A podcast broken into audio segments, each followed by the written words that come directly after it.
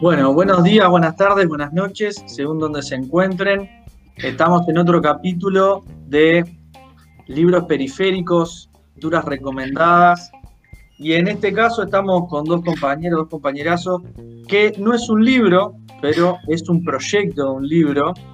Estamos con Gonzalo Armúa, que es militante del Frente Patria Grande y secretario operativo de Alba Movimientos. Nos acompaña también Lautaro Rivara, sociólogo y doctorando en historia, periodista y ex brigadista internacional en Haití. Hoy nos convoca Bitácoras Internacionalistas, que es una sección que a mí personalmente me encanta mucho y la estamos difundiendo acá en Uruguay, que tiene, bueno, justamente son bitácoras de compañeros y compañeras que han practicado y difundido el internacionalismo en rincones totalmente a veces muy desconocidos o muy recónditos, que hay grandes historias o las más conocidas, obviamente la de Fanon, hay bitácoras de Manuel Ugarte y bueno, muchos compañeros y compañías en Kurdistán, pero también hay muchas eh, muy desconocidas que, la verdad hacen, digamos, a, un tejido y una historia, un bagaje que, nos han llevado al día de hoy al internacionalismo que está. Así que vamos a conversar eh, con Gonzalo y con Lautaro. Bienvenidos y gracias por, su tiempo. Gracias, Nico. Gracias a vos por, la invitación, por el espacio y también por, por el interés internacionalista y por, esa militancia ¿no? que, es, que nos une. Gracias, Nico, por la invitación también. Por favor, gracias a ustedes. Bueno, eh, para comenzar, ¿cómo surgen las, las bitácoras internacionalistas? ¿Qué fue el caso o el momento que uno dijo, bueno, esto hay que describirlo.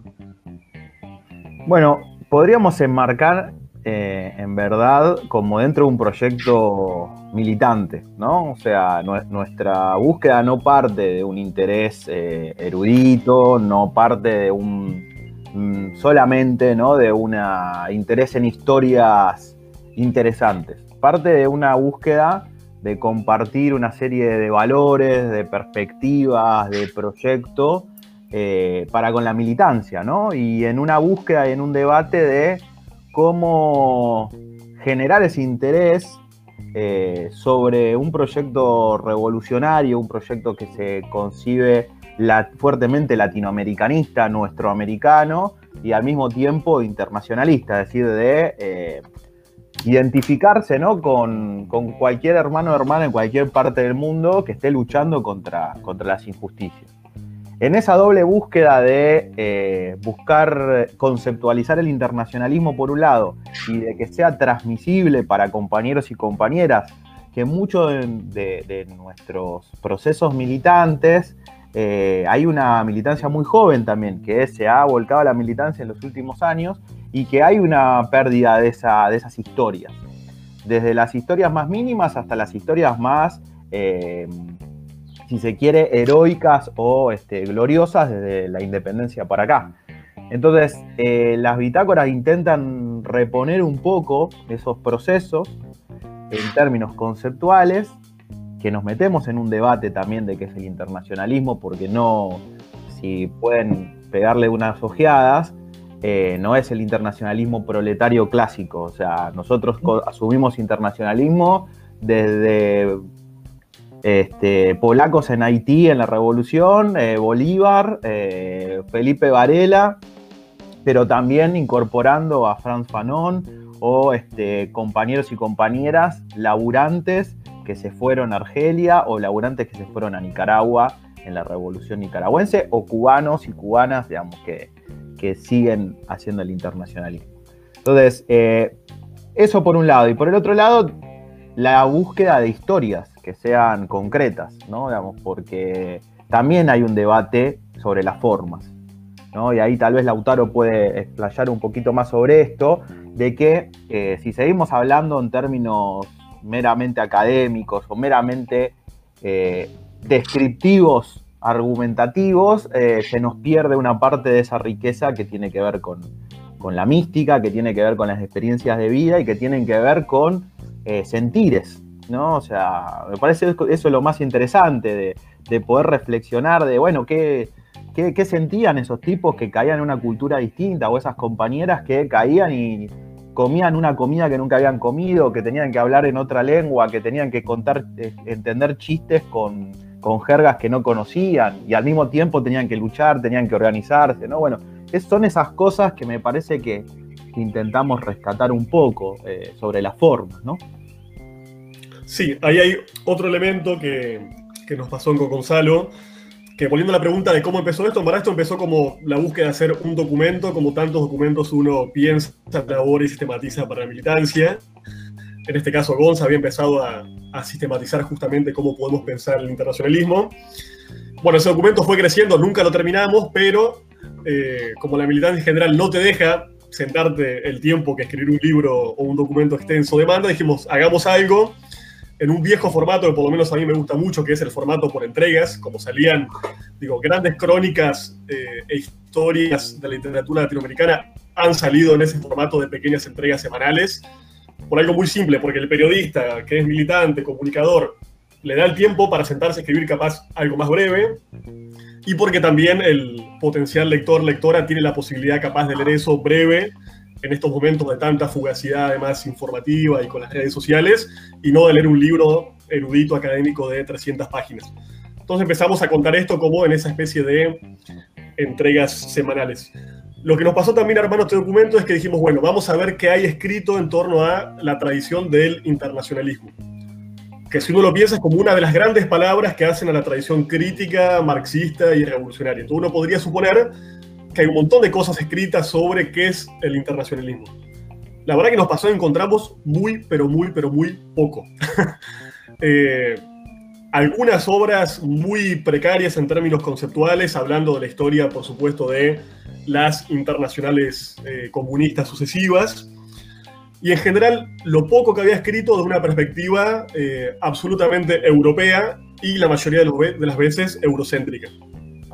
En particular fuimos a leer algunos textos clásicos de referencia, autores que están consagrados en la academia, pero también en la militancia izquierda, que vienen de esta vertiente del llamado marxismo occidental. Pensemos en Perry Anderson, Erich Hobsbawm, toda esa saga de marxistas europeos.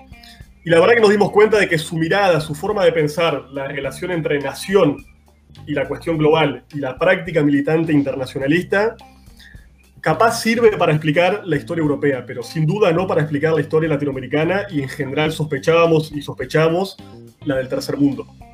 O sea, si uno ve algunos de estos textos, eh, son un poco brutales, incluso digo, viniendo de una izquierda eh, consagrada en términos académicos y políticos, que plantean que el internacionalismo empezó en Europa eh, y que en todo caso el tercer mundo, incluido América Latina y el Caribe, empieza a practicar algún tipo de internacionalismo con la revolución cubana en la década 60 del siglo XX.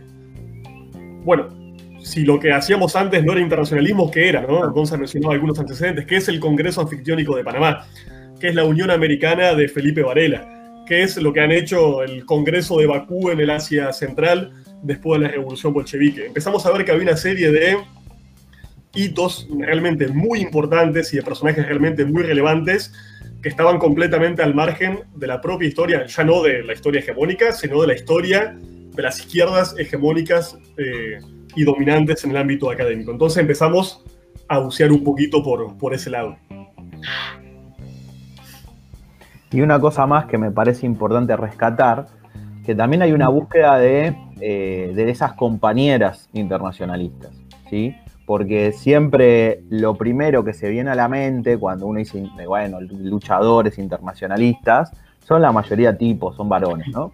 Entonces ahí hubo una búsqueda como a contrapelo de buscar esas historias, de que hay cientos, miles de compañeras que ejercían el internacionalismo, que lo llevaron a la práctica, que tenían estos concepciones de, revolución más allá de los límites de la ortodoxia y que hay que rescatarlas, ¿no? ya sea de eh, compañeras luchando en distintos países de América Latina o de América Latina para Europa, como es el caso de Mica Echevere, ¿no? que va de Argentina a pelear a la Guerra Civil Española, a la Revolución Española, o en el caso de Lolita Lebrón, ¿no?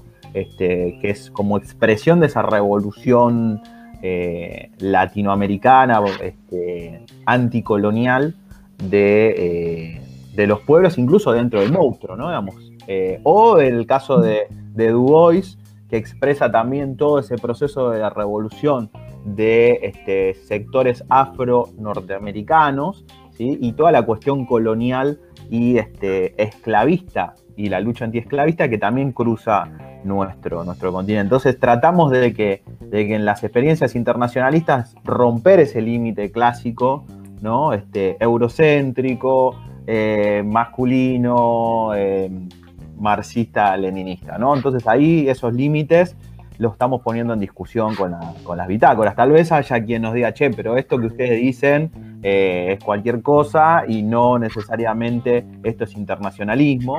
Allá con ellos y allá con los dogmas o los purismos, si se quiere, historicistas académicos. Nosotros estamos haciendo un proceso desde la militancia y para la militancia, y es desde ahí que hay que entender eh, que los límites los ponemos lo que, lo que sea más efectivo para la lucha y para, digamos, la necesidad de esa perspectiva de seguir luchando, no tanto por un, por un ser, eh, por una investigación erudita y este, con lo, lo mayor nivel de justificación eh, conceptual, ¿no? No, eso que planteaban ustedes está, está muy bueno, que es una cosa de las que yo veía en, las bitácoras, ¿no? De, de, eso, son como historias de los márgenes y a su vez del margen del margen, ¿no? Porque esto que haya compañeras también es muy difícil encontrar historias y, esto que veníamos hablando capaz tras bambalinas de, la confluencia de muchos países que ha pasado en Latinoamérica o en el sur del sur, de, la confluencia de, distintas eh, escuelas teóricas, vertientes ideológicas, lo que sea, que van a luchar a, a, un país puntual, estamos hablando del caso de Nicaragua, pero pasó en muchos, también en, España, por ejemplo, también, para hablar de un caso europeo, de que cómo se borra esas cosas que capaz a la interna, eh, yo siempre digo lo mismo, en, la izquierda, en el campo nacional popular, como quieran llamarlo, pecamos de, buscarle la diferencia entre el Frente Nacional de Liberación y el Frente de Liberación Nacional, entonces somos dos cosas distintas. Y bueno, a la hora de tener un, un enemigo común y claro, y cuando es urgente, esas diferencias, digamos, se disipan un poco y cómo, cómo han llegado esos casos, ¿no?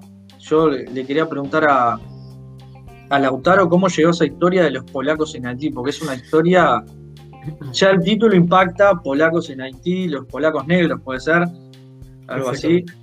Eh, ¿cómo, ¿Cómo llegaste a esa historia? Si podés resumirla un poco. Sí, un poco eso, estando la, en la brigada Jean-Jacques de Salina ya y con esa compulsión por leer y conocer la, la historia haitiana. Eh, primero, bueno, esto lo hemos charlado muchísimas veces con, con Gonza, eh, llegar a la revolución haitiana como un acontecimiento histórico que nos han expropiado de la memoria colectiva. O sea, realmente pensar algo de la historia latino-caribeña sin partir de ese eje de referencia es muy difícil. Eh, en ese marco la, historia me pareció una locura y sobre todo porque primero me enteré de una forma experiencial, que así también muchas veces se, vive y se cuenta la historia, porque hay un, poblado en Haití llama Casal, que de hecho queda bastante cerca de donde la Brigada de Salins tiene su, base histórica en el medio rural, donde se llamaba a los habitantes, se les decía polonés, que polonés venía a ser eh, polaco en el, creol, el criollo, que es la lengua nacional y popular de, Haití. Bueno, era una, una apelación bastante curiosa. Si uno piensa incluso en, la polaquidad, uno piensa en el estereotipo de, el, digo, el fenotipo eslavo, eh, rubio, de piel blanca y, ojos claros. Y hay un poquito rascando esa, historia. Realmente hay bastante poca información. Eh, pero bueno, es conocido este acontecimiento de que eh, cuando fue la revolución haitiana y el imperio napoleónico manda una tropa inmensa para reprimir ese, ese levantamiento, esa primera revolución social exitosa del continente, eh, como en tantas otras ocasiones, los que van a pelear y los que van a morir y van a cumplir las peores tareas de la política colonial eh, son personas o forzadas a hacerlo o bien compradas para hacerlo. En este caso, la legión polaca eran mercenarios a sueldo del imperio napoleónico. Y ahí pasaba algo que me pareció muy sintomática para, pensar estos debates más generales por fuera de la historia. Eh, los polacos en ese momento, en ese contexto europeo, no tenían una patria. su patria había sido ocupada y despedazada por las potencias hegemónicas europeas de la época, eh, entre ellas el, propio imperio francés, y Napoleón les va a prometer que si ellos van a pelear a Haití, fíjense en esto que decía Gonza, ¿no? El salto eh, en el espacio, en el tiempo, pero el salto mental de ir de la Europa de comienzo del siglo XIX hacia el Caribe profundo, donde hay una revolución de negros, que yo creo que los polacos nunca habían visto seguramente un negro en su vida. Pensemos en ese tipo de, choques, incluso cognitivos. Y Napoleón les decía, les prometo una patria, si ustedes van y hacen el trabajo sucio de la política colonial y aplastan a esta revolución de esclavos, de, bárbaros, de sanguinarios, que es lo que se decía en la época, yo les voy a rehabilitar su patria eh, polaca. Lo curioso y lo hermoso del asunto, y esa me parece otra lección muy, muy hermosa, es cómo se producen los procesos de identificación entre los sujetos oprimidos, cuando a priori son tan diferentes. ¿Cómo es que este sujeto, estos mercenarios polacos, se llegaron a identificar con esclavos y cimarrones negros en una isla del Caribe? Bueno, el proceso, digo, realmente y efectivamente sucedió, esa identificación se produjo, y eso permitió que los polacos de alguna forma se dieran vuelta. Uno diría desde la historia occidental o colonial, traicionaron supuestamente la causa por la que iban a pelear a esa isla en el Caribe, pero en verdad ellos van a conquistar otro tipo de fidelidad y van a luchar con los haitianos y se van a identificar porque los haitianos también estaban luchando por lo mismo, por una patria propia. Digo, así cuando uno empieza a ver la historia de las bitácoras que estamos eh, recolectando u otras historias que nos gustaría también contar y llevar el formato de la bitácora, ese tipo de identificaciones a priori imposibles se producen todo el tiempo. Eh, nosotros empezamos incluso con esto de la bitácora pensando en esta consigna martiana tan bonita de, patria es humanidad. Digo, eso ha pasado en la historia, es menos excepcional quizá de lo que nos han enseñado y, conocer esa historia capaz nos ayuda a pensar cómo tejer esa forma de solidaridad eh, en el presente. Y bueno, eso que les decía, en, un poblado de Haití hasta el día de hoy hay descendientes de polacos que bailan polcas, a los cuales le dicen polacos y son unas personas hermosas, eh, físicamente hermosas, con unas mixturas increíbles donde uno ve gente eh, de piel más o menos clara, pero cabellos rizados, bueno, un fenotipo realmente muy, muy extraño producido por, nada, esas aventuras y cosas más o menos impredecibles de la, colonización. Y esa memoria hoy en Haití está guardada y eso es lo hermoso la revolución haitiana. Asumió a esos, a esos polacos como patriotas haitianos y le dio un estatuto de ciudadanía eh, completo. Ah, Me parece que es una lección importante para pensar la política que hacemos nosotros, por ejemplo, frente a los migrantes haitianos en buena parte de los países de nuestro continente. No, eso es, es, tremenda historia, es tremenda historia porque aparte uno enseguida dice polacos negros y dice, bueno, ¿qué, qué pasó esto Francia, Haití? Bueno, están buscando una patria y también lo que tienen las bitácoras es, eh, por más que hayan sido historias que algunas ya pasaron o no tanto, eh, la, actualidad que tiene y lo que se puede hacer, digamos, la unión entre procesos que muchas veces son son similares. Otra, otra que es capaz un poco más clásica, más conocida, pero igual tiene muchas cosas desconocidas. Una que, si mal no recuerdo, escribió el Gonza, que es la de Una Noche en el Harlem. Puede ser ahí. Que a veces el encuentro entre Malcolm, X y Fidel. Sí. Ahí en esa lo que me parece que el detalle de ese proceso es justamente en un escenario, porque también me parece interesante rescatar los contextos actuales y los debates actuales que, eh, en los cuales nos metemos también a partir de recuperar procesos históricos. ¿no? La de Una Noche en el Harlem se da en un contexto de eh, justamente el asesinato de George Floyd en Estados Unidos y cómo eso repercute en América Latina. Y yo recuerdo eh, muchos compañeros con este falso debate, eh, si matan un negro en Estados Unidos todos se quejan, pero son yanquis, ¿no? Y como toda esa medio de, incomprensión a veces de justamente los distintos niveles de, la opresión y cómo puede ser que dentro de Estados Unidos también haya sujetos revolucionarios, también haya sujetos, sujetas oprimidos, oprimidas.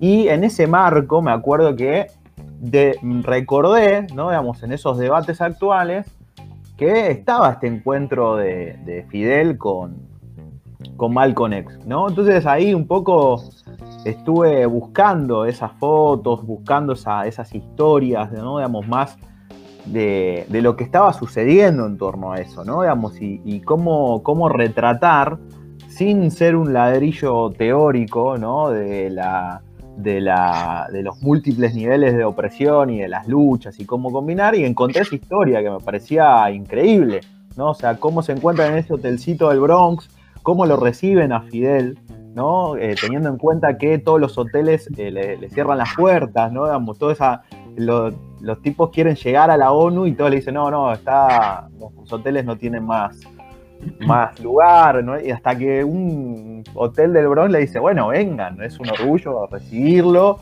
lo reciben a la delegación cubana ahí en el Bronx y además, le, eh, digamos, hacen esa, esas reuniones, ¿no? Digamos, que es casi como un una asamblea ahí medio popular se arma en torno a ese hotel y uno se puede imaginar en ese contexto, ¿no? Años 60, en el Bronx, todo el contexto cultural de lo que está sucediendo y estos dos tipos se encuentran ahí en un cuartucho, ahí sentados uno al lado del otro en la cama, aparte, ¿no? Es como una escena bastante este, linda para, pensar y los debates que se están dando, ¿no? Eh, y en ese escenario me parece que lo que se da es justamente que Fidel se encuentra con un proceso de radicalización, de identificación, identidad de la, de la comunidad afroamericana, que además se ve identificado con, la revolución cubana y la revolución cubana que asume esa bandera, ¿no? Este, y Fidel la asume.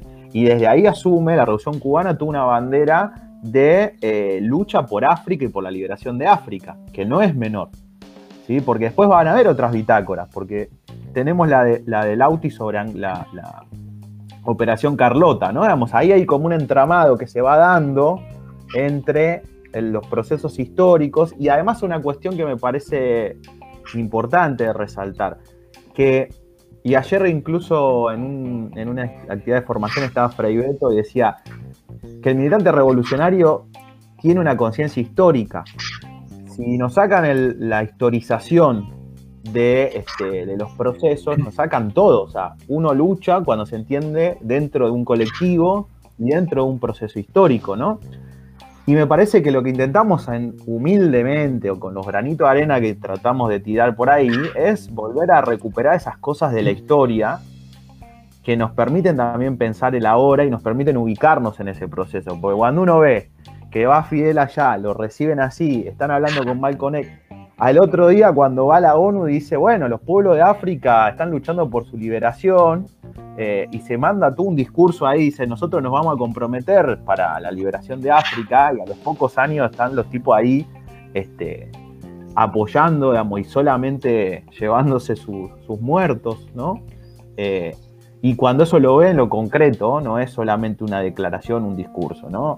Eh, ahí uno no, le queda otra más que no se puede hacer el distraído con estas cosas de la historia. Eh, y nos ubica en el, en el lugar que nos corresponde y también cuáles son las prioridades y cuáles son las nimiedades de nuestras propias biografías, ¿no? Digamos, porque también el militante o un militante, una militante internacionalista, revolucionario, todo el tiempo tiene que recordar esas cosas, eh, porque si no se pierde se pierde esa historización, se pierde ese proceso y terminamos sobreviviendo nuestra vida y pensando que nuestra única ombligo es lo que hay que salvar, ¿no? Entonces hay que todo el tiempo rescatar ese proceso. No, algo que, que, vos planteás bien ahí es el, el tema de... ¿Se escucha bien el micro ahí? Sí. No, eh, esto que vos planteás de Lautaro, lo decía al principio, de, las bitácoras, bueno, surgen en un momento de, mucha intensidad, de mucha vorágine, ¿no? Y poner un pienso, eh, creo que las bitácoras generan eso, ¿no? Ubicarnos, bueno, eh, Galeano lo planteaba, ¿no? Muchas veces las, las clases dominantes nos quieren desprender y desgarrar generación tras generación para que todo sea como volver a empezar y olvidarnos de esas raíces y y de dónde venimos. Hay como unos puntos conexos, ¿no? Que vos decías esto, lo, eh, las brigadas internacionalistas ahí en, en, Angola, que se une con lo de Malcolm X, que, que tiene que ver con la, con la lucha de Asata Shakur, si no le erro el nombre, que, tiene que ver ahí que está con las panteras negras y todo, pero también la otra vez que, escribiste eh, sobre Felipe Varela, ¿no? Que, tiene que ver con mucha gente que es de acá y que no las tenemos tan presentes y que capaz las historias suenan muy, son heroicas, ¿no? No dejan de ser heroicas porque hay gente que se desprende prácticamente de todo, salvo de sus ideas, eh, para ir a luchar a, otra tierra, eh, pero que también son gente común, son compañeros y compañeras que, que, toman distancia, o sea, no son esos héroes eh, que uno los ve allá a la distancia, sí han hecho cosas grandísimas, aportando, inspirando, pero a mí me genera eso, por ejemplo, las bitácoras como eh, te sientan y te dicen, mira, pasó esto, pero te sientan para como que te da un poco más de ganas, ¿no? Te, te, ubica. Ahí, entonces... Hay, hay, una idea ahí que me, me, gusta bastante, que es una idea bolshana de esto del héroe precario, ¿no? O de la heroína precaria. Que es eh, sacar estos héroes, diríamos, en la Argentina del Villique, ¿no? Que están en su, en su pedestal, que están de alguna forma en, en mármol y, pensar eso, lo que decías, bueno, ¿quiénes son los héroes y las heroínas reales de nuestra vida y nuestra historia? Igual se hablaba de que un héroe, una heroína es simplemente alguien que se anima. No es alguien con cualidades excepcionales o innatas. Es alguien que seguramente, cagado de miedo o cagada de miedo, toma una decisión eh, más o menos compleja o que implica un riesgo para su propia historia y su propia biografía. Y vos mencionabas el caso de la Operación Carlota eh, a nosotros nos pasó un poco de eso, de primero, hablando del vacío histórico, preguntarle a un montón de gente si conocían qué era la Operación Carlota. Y ya no te hablo de una encuesta eh, en el barrio, te digo preguntándole a eh, cuadros militantes, dirigentes de organizaciones, dirigentes de organizaciones, y el desconocimiento que tenemos es notable. Digo, nosotros fuimos mucho formados en la tradición de la Guerra Civil Española, que nos emociona profundamente, creo que todos conocemos las canciones, eh, hay películas, los póster, las películas, todos hemos consumido todo el, el merchandising izquierdista, pero de la Operación Carlota no se sabe absolutamente nada. Y fue la operación internacionalista más grande de la historia de la humanidad. Punto. O sea, ese es el título. No hubo otra cosa más grande y más extraordinaria que eso. Y lo increíble y lo hermoso es que fue justamente una operación de solidaridad masiva compuesta por personas normales. En Cuba se habla incluso de una generación Carlota. ¿Por qué? Porque toda una generación entera fue a pelear Angola. Eh, entera, entera desde el general en jefe de la Fuerza Armada cubana hasta Silvio Rodríguez. Todos pasaron por ahí. Eh, y realmente es, muy, muy emocionante de ver, porque, porque el país entero peleó ahí. Incluso se desarrolló una concepción en Cuba que a mí me pareció muy linda, que es pensar la figura del combatiente no solamente como la persona que iba a empuñar las armas, de vuelta a esto que decía Gonza al comienzo, no descentrémonos un poco de la idea del internacionalista como un varón barbudo eh, con un arma en la mano.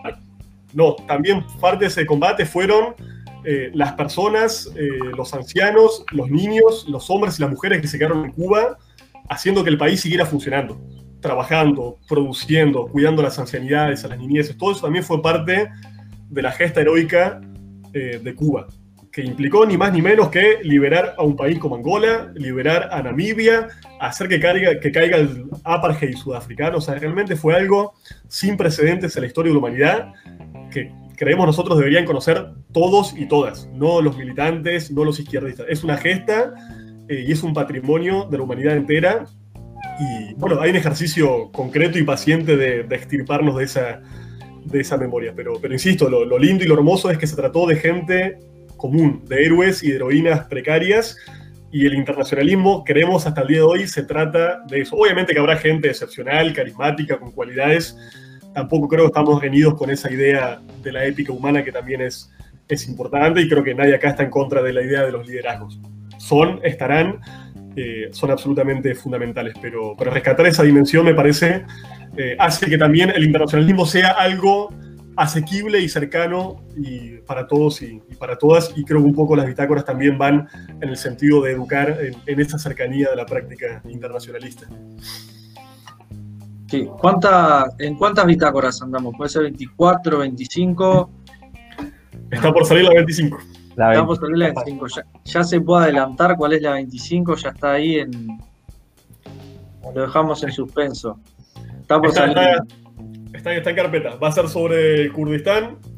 La manda un compañero o colega especializado en el tema que anduvo por allá, Leandro Albani, y habla sobre eh, un internacionalista alemán que estuvo girando bastante por América Latina y después combatiendo, y de hecho cayó y es un mártir la causa eh, del pueblo del Kurdistán. Así que seguimos, seguimos con esa. Interesante. Hasta, la, treintena y el libro no, Bien, ya que tirás, ¿hay, hay proyecto de libro? ¿Hay en qué, en qué vienen, en qué van evolucionando las bitácoras? Sí, de hecho, la idea del libro es eh, el punto de origen en realidad, ¿no? no necesariamente, o sea, va a ser el punto de llegada, pero la idea empezó desde, la, desde entrada, ¿no? Digamos, después le encontramos la vuelta, justo tengo ahí el gato que se está revelado. Se puede sumar, se puede sumar. Se, puede, quiere sumar y no. Eh, y la idea era arrancar como con un libro y dijimos, bueno, hasta que escribamos el libro no nos vamos a poner nunca eh, no vamos a poder, empecemos con, la, con los artículos, empecemos a publicarlo a modo de bitácora y eso también nos permitió invitar y convocar a otros y a otras, que también es la otra parte interesante de las bitácoras, ¿no? Este, no es que las estamos escribiendo solo con Lautaro, sino que se han sumado compañeras de distintos países, compañeros también de militancia, incluso de otras organizaciones, de distintas generaciones, con distintos también recorridos militantes, que le da una riqueza también a las miradas, eh, y con distintas eh, ejes y focos puestos ahí. Tenemos, por ejemplo, la que escribió una compañera Leticia, que ella estuvo en, Palestina de brigadista también, y ella hace un recorrido sobre el feminismo en Medio Oriente y distintos recorridos de mujeres, que también es muy buena esa, esa bitácora, la de, la de Silvia Dowe, que es una compañera argentina que vive en Brasil, que además había militado en el partido de eh, Mahmoud Muniz, que es el compañero de este, militante del posadismo, y también hay... También que fue la bitácora número uno que fue la primera bitácora que había sido una historia justamente que había charlado con, con Silvia Dowe cuando estuve en algún momento que me alojó por su casa allá en Brasil y hablamos sobre Mahmoud y todo este proceso de, eh, interesantísimo de que él era un laburante, un tornero, un matricero eh, que se va a Argelia a armar este, eh, armas para la, la revolución y justamente se van cruzando esas historias, ¿no? De compañeros militantes que también son internacionalistas, que conocen a otros internacionalistas o que leen, porque Silvia cuando leyó la nota de Mahmoud, hacía rato que ni siquiera nos escribíamos y de repente me escribió, che, tengo, además conozco a otra gente y así se sumó. Y es como una especie de, de bola de nieve, ¿no? Nosotros tiramos eso y nos dimos cuenta que de repente había un montón de compañeros, un montón de historias y de procesos que estaban ahí a la mano, que otros compas conocían, pero que no le estábamos dando la importancia que requerían, ¿no? Entonces, empezamos como un libro que queríamos un poco sistematizar eso para, para más para la militancia, tiramos las bitácoras y de repente se empezó a sumar otra gente y ahora, tenemos participación de compañeros y compañeras de distintos países, de distintas tradiciones políticas, de distintas edades, si se quiere, con distintos intereses o, focos puestos en elementos particulares y que además hablan de personajes, ya sea compañeras que escriben sobre compañeros o este, compañeros que escriben sobre compañeras de distintas etnias y distintas nacionalidades. Entonces está dando como, una, como un cruce ahí que, que bueno, que es muy interesante. Queremos cerrar con el número 30, pero estamos esperando a, Nicolás Centurión que nos mande su bitácora. Es medio vago, medio ahí, Tendríamos, ahí tendríamos su, como la, bitácora escrita desde, Uruguay, ¿no? Digamos que, también ahí nos falta ese país en términos de autoría. Y, ya, y ya estamos, y vamos arriba. incluso hay, algo muy lindo ahí de, de pensar esto una especie de intelectual colectivo, que es lo que decía lo que decía Gonzalo. Llegamos a historias que la verdad nunca hubiéramos conocido, o sea, simplemente en términos humanos no nos iba a dar la nafta. Eh, de cada bitácora sistematizamos 5, 10, 15 libros, documentales, cosas. O sea, no, no hay una capacidad bajo esta idea de autor, de una persona, una autora que se sienta, de, procesar eso. Entonces, tirar esta primera punta y, hacer esta especie de red que se está generando nos permitió llegar a, historias desconocidas. Con el caso de Silvia Dowe, que decía el Gonza, ella nos escribe y nos dice, che, pero ¿por qué no escribieron nada de Roger Casement, que es un irlandés que estuvo en el Putumayo, que después, bueno, una historia también increíble, apasionante. Y le dijimos, no escribimos porque no, no teníamos ni idea, o sea, no, no lo conocemos, estaba completamente fuera de nuestro mapa. O sea, tampoco hay una cuestión culpable en esto de, de lo que no conocemos. Es parte de una estrategia y no lo conocemos y punto, listo. Habrá otro compañero o compañera que sí lo sabe o que no lo sabe, porque también eso nos pasa, esto no es un laburo de especialistas, es el interés por conocer algo o por volver a apropiarse un pedazo de memoria histórica que nos fue expropiado. Entonces, los compañeros y compañeras que, que tienen interés de, de, escribir, de producir, de colaborar, de investigar algo, eh, tienen toda la pista libre para hacerlo y realmente eso viene sumando y enriqueciendo un montón el proceso de, del libro y seguirá creciendo. La verdad que tenemos punteadas 30, 40 historias más para, para, para escribir o para articular con, con, compañeros y compañeras. Sí que hay, hay, bitácoras para rato, hay un libro ya, un libro y medio, dos, ya más o menos, porque no, no lo quiero poner en apuro, pero no, esto que plantean está muy bueno porque que está abierto ¿no? a, a, a que se sumen, a mí me, me, invitaron, la verdad es un honor porque yo la, las leí, las leo y me encontré con una historia a, en el fondo de la casa de, de mi madre, donde me crié, encontré un internacionalista que, que, se fue a Nicaragua, así que bueno, pronto, pronto va a estar ahí. Eh, para ir cerrando, eh, la verdad agradecerles, agradecerles su tiempo, agradecerles la disponibilidad, la, las historias, y me quedo con esto, ¿no? De que gente con totalmente distinto buscando su patria, como decía Gonza, con jergas distintas para entender chistes de nada que ver, comidas, culturas, idiomas, pero que los une el internacionalismo, los une una causa en común que capaz en otro momento no, no se hubieran conocido nunca. Y bueno, como decía Galeano, eh, estamos hechos de historias al final, ¿no? Así que, ¿dónde podemos encontrar las, las bitácoras internacionalistas?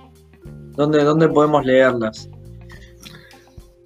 En un montón de lugares. Eh, también esa fue la idea, eso lo contamos, pero la idea es colaborar y articular con diferentes medios de comunicación, alternativos, críticos, compañeros de diferentes países. Así que en general vienen siendo varios, varios los, los espacios que nos dan la mano y el espacio para difundirlas. Así que les recomendamos que googleen eh, Bitácora Internacionalista y lo que la dictadura de Google o el buscador alternativo que tengan les tire, ahí los va a derivar a, seguramente a, a, gente compañera que está laburando del palo de la comunicación. Sí, para, y para mencionarlos y ser justos con eso, pueden encontrarlas en ARG Medios de Argentina, eh, está en La Tinta también de Argentina, que es este medio del compañero Leandro Albani, en Notas, eh, Periodismo Popular, está, haceme, recordame. Eh, al carajo de Venezuela. Al carajo de Venezuela. Correo del Alba, la Agencia Latinoamericana de Información. Eh, la. Y así y todos los que, uh -huh. los que lo replican. Ah, resumen latinoamericano también publica, o sea que ahí uh -huh. pueden encontrar eh, distintas bitácoras. En algunos casos están todas, en otras van publicando según también sus, sus perspectivas o sus posibilidades también de, de esa semana, pero por lo general estamos tratando eso, de que sea también este, abarcativo de distintos medios, compañeros que quieran, les interese el tema. Por suerte hay muchos y cada vez hay más. Eh, así que también agradecidos de, por, esa, por esa difusión, ¿no? Buenísimo. Bueno, así que como vieron ya pueden encontrar las bitácoras en todos lados. Eh, les agradecemos de vuelta a Gonza Lautaro. Eh, nos vemos la próxima en otro libros periféricos, lecturas recomendadas y ya los invitamos en público a que cuando salga el libro de las bitácoras también hacemos otro, otro encuentro para ver cuáles quedaron adentro, cuáles quedaron afuera y si hay un segundo libro. Gracias a los dos. Gracias. Gracias, Mónica.